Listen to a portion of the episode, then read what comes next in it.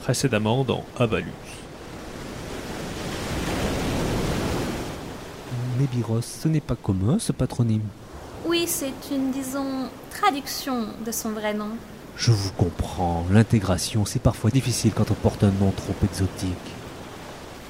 Ou trop démoniaque.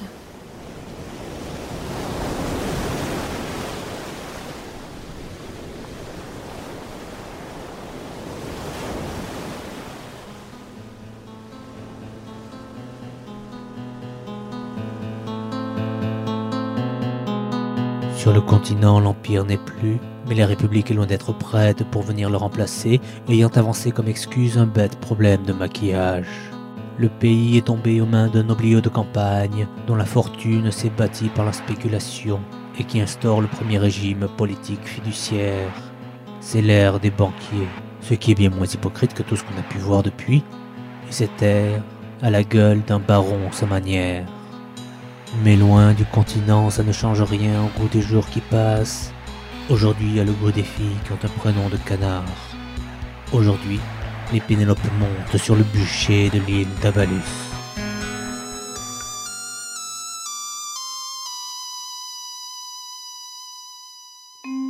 Un rappel du règlement par notre inspecteur général. Avertissement. Non. Non.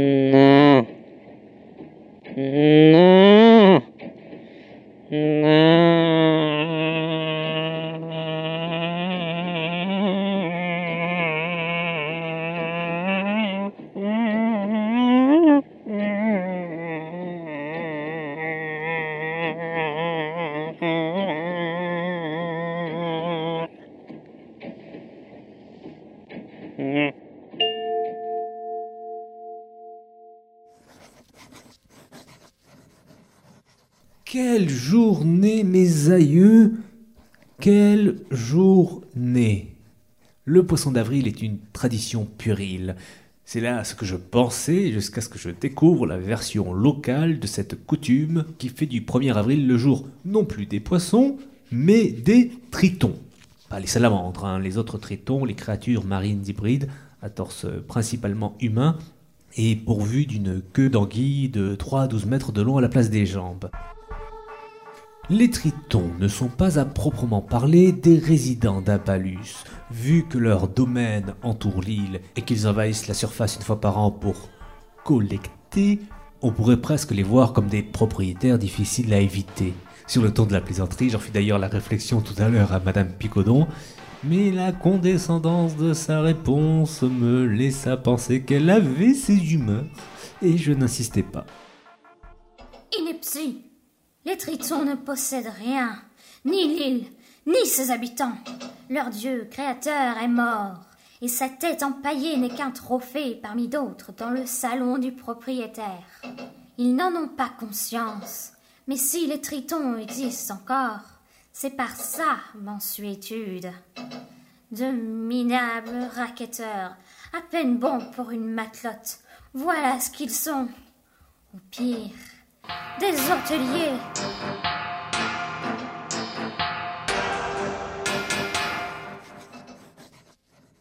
Le jour des Tritons est une occasion de célébrer la vie. En compagnie de la charmante Henriette de Condrieux, ma voisine qui est enceinte mais qui refuse toujours de révéler le nom du père, j'assistais au passage devant la gare de la procession de ces femmes de marins qui se rendaient au port depuis la mairie de Braz en tirant cette lourde charrette, la charrette de la rançon. Henriette m'apprit qu'il y a quelques années encore, la charrette en question était dépourvue de roues. C'était une simple planche en bois attachée à des cordes, et il n'était pas rare que certaines des femmes mourussent d'épuisement sur le chemin. Tellement authentique. Et un jour, la veuve Maroile, qui n'était pas encore veuve, avait jeté la corde au sol en jurant qu'elle en avait ras la couenne de ses conneries, avec davantage de couenne dans ses jurons. Interrompant la procession, la veuve Maroile était partie atteler une charrette et malgré l'abattage de la mule ordonné par le conseil municipal, il fut reconnu que rien n'interdisait l'usage de la roue un instrument ne souffrant plus d'aucun anathème dans quelque culte que ce soit depuis le congrès de Vienne. La délicieuse Henriette à mon bras, je ne pus m'empêcher d'ironiser gentiment sur le fait que ces femmes au visage turgescent tiraient une charrette euh, contenant trois chevaux. Quel manque d'humour de la part de ces matrones en ce jour qui leur était pourtant dédié. Elles furent plusieurs à cracher à mes pieds en passant devant moi. Interloqué, je ne tardai pas à m'éloigner, prétextant à Henriette une urgence ferroviaire. Ce n'était qu'un pieux mensonge, car bien qu'aucun train ne circule sur toute l'île d'Abalus, la gare de Brasse fourmille quasi nuit et jour d'une activité parfois étourdissante.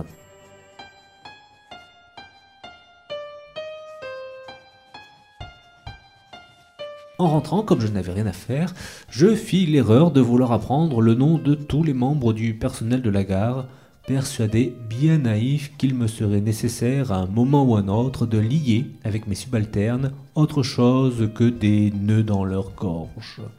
Oh, quel ne fut pas mon embarras lorsque je tentai de faire connaissance avec un agent de quai au nom impossible à prononcer, sous peine de fort saignement d'oreille et de formation de marisque par grappe. Je n'exagère pas quand j'écris que c'est un nom impossible à prononcer. Comment produire avec une bouche normale, je veux dire humaine, le bourdonnement électrique d'une ligne à haute tension sur laquelle on jetterait avec violence tout un service de vaisselle Et je déconseille vivement de suggérer de renommer les agents de quai, sinon ils se mettent à hurler, tous, sur une fréquence que je fus apparemment le seul à entendre. Ça me rendit la poitrine euh, fatiguée mais fatigué. J'avoue en avoir voulu à Monsieur Salaire, le doyen des cheminots, qui a la charge de me familiariser avec les détails de ma fonction de chef de gare. Il aurait pu m'avertir, lui reprochai-je après avoir repris connaissance la seconde fois. Il m'expliqua que je dois apparemment apprendre certaines choses par moi-même. Je ne suis pas vraiment sûr de ce que j'ai appris. C'est peut-être ça la leçon.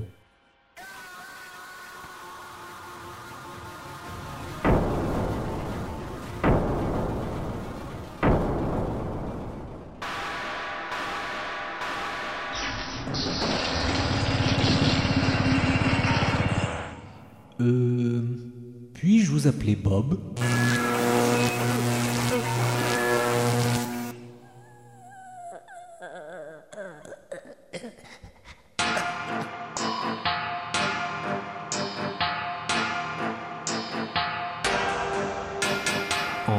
De Salaire, je fus inquiet pour lui.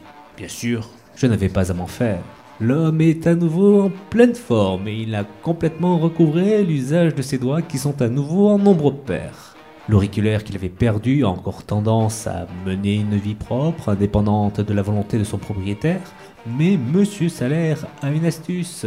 Il se le glisse derrière l'oreille quand il n'en a pas l'usage. Ce n'est pas très chic, certes, pourtant ça évite bien des blagues douteuses sur l'endroit où Monsieur Salaire a son doigt fourré. C'est typiquement le genre de comportement inapproprié qui instaure une atmosphère malsaine dans une équipe, et sans qu'on s'en rende compte, on se retrouve très vite à deux doigts du drame, et l'un d'eux est dans ce cas un auriculaire.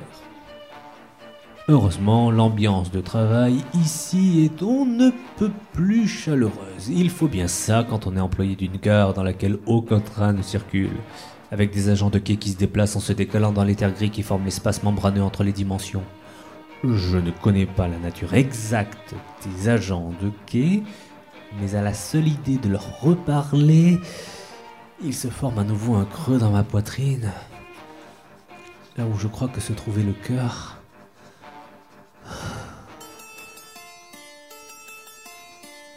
Sur un sujet complètement différent, j'ai entendu dire qu'il y aurait des alligators dans les égouts. Quand j'en parlais à Monsieur Salaire, il s'esclaffa.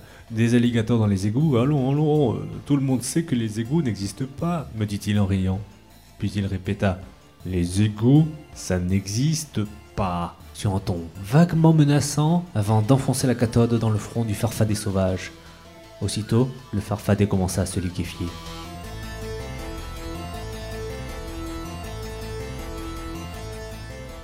Mais alors, Que sont ces plaques de fonte qui depuis des années jalonnent les rues dans les grandes villes? Comme Monsieur Salaire considérait la conversation terminée et que le farfadet liquéfié sentait, j'allais voir Madame Picodon pour en savoir davantage. À la seule évocation des égouts, elle colla son index sur ma bouche, son index normal, pas celui de sa main reptilienne si froide et si rugueuse, surtout après la tombée de la nuit. Elle ravala un sanglot en secouant la tête.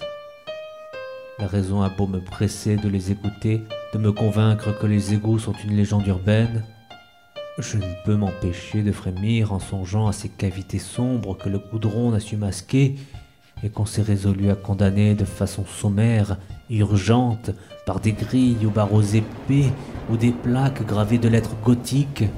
Et le pire, c'est quand il pleut à torrents, que l'eau s'engouffre dans tous ces trous comme des bouches au bord des rues, dans des borborithmes sinistres qui rebondissent en écho souterrains contre des dents métalliques invisibles.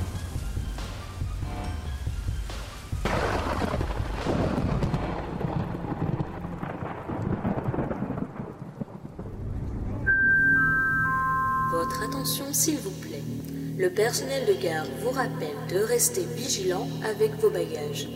Vos bagages sont des êtres vivants irresponsables selon la loi qui ne doivent jamais rester plus de quelques secondes sans surveillance. Tout bagage trouvé qui serait dans l'incapacité de décliner son identité ni celle de son propriétaire pourra être détruit à l'explosif parce qu'on a découvert qu'on trouve ça drôle.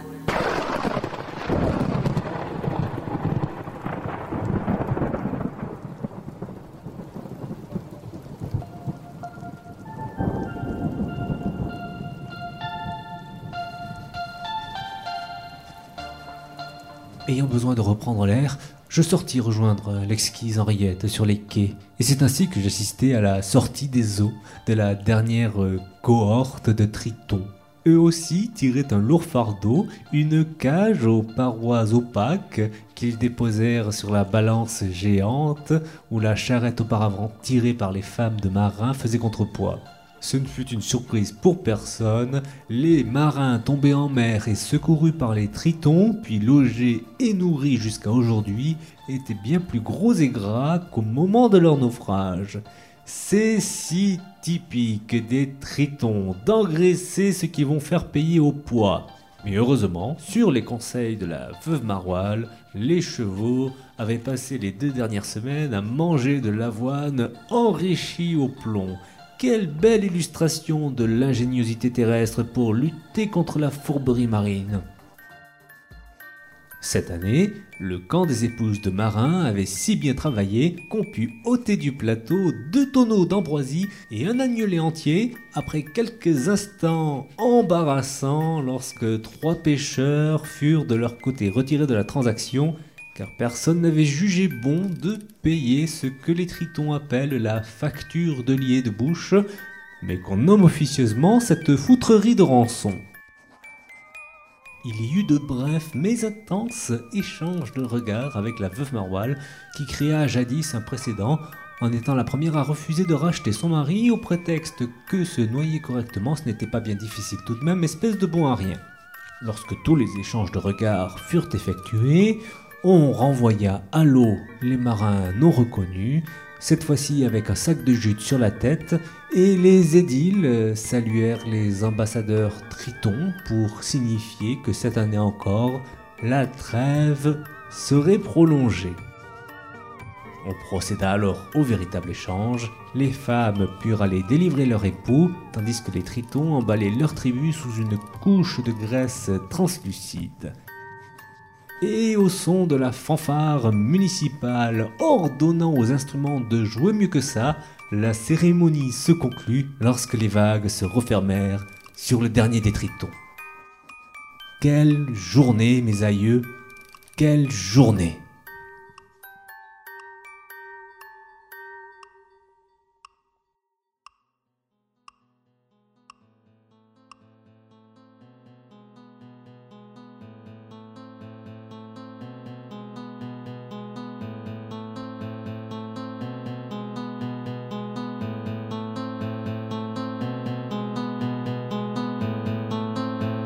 décollant votre oreille des flegmes laissés par l'île d'Abalus. Le doute vous submerge, mais ne buvez pas la tasse et pensez à pincer votre nez. Ne croyez rien de ce que vous venez d'entendre. Les égouts existent bel et bien. Sinon, d'où viendrait le peuple des égouts? Où vivraient toutes ces créatures monstrueuses qui sont pourtant des femmes et des hommes, comme vous et moi, surtout si vous ne vivez pas en Alsace, et qui durent jadis renoncer à toute vie à la surface et à la chaleur de la lumière du jour, dès lors qu'ils découvrirent la honte et l'inévitable aliénation après s'être produits en public dans un numéro de claquettes Ne craignez pas les égouts et réconfortez-vous en écoutant ces rimes. Vous entendez sa plainte et votre sang se glace. Maudite horreur sans nom, une seule question les vient vous hanter, bruissante à votre face. Pourquoi, mon créateur Pourquoi n'ai-je de nom?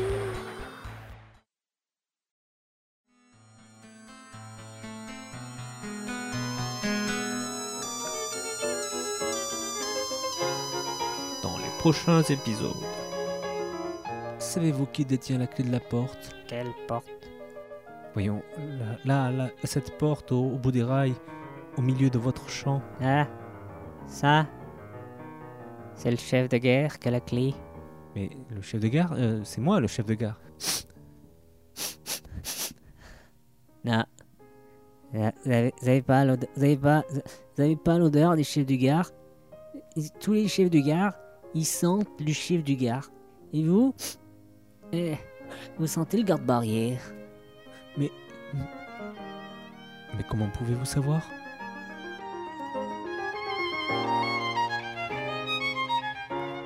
C'était Triton, le troisième épisode d'Abalus Journal d'un chef de gare, un feuilleton audio de ramage et plumage. On ne change pas, Flore Belten joue les voix additionnelles et la musique est celle de Mazden, à l'exception d'un extrait de la sonate pour violon de Mendelssohn.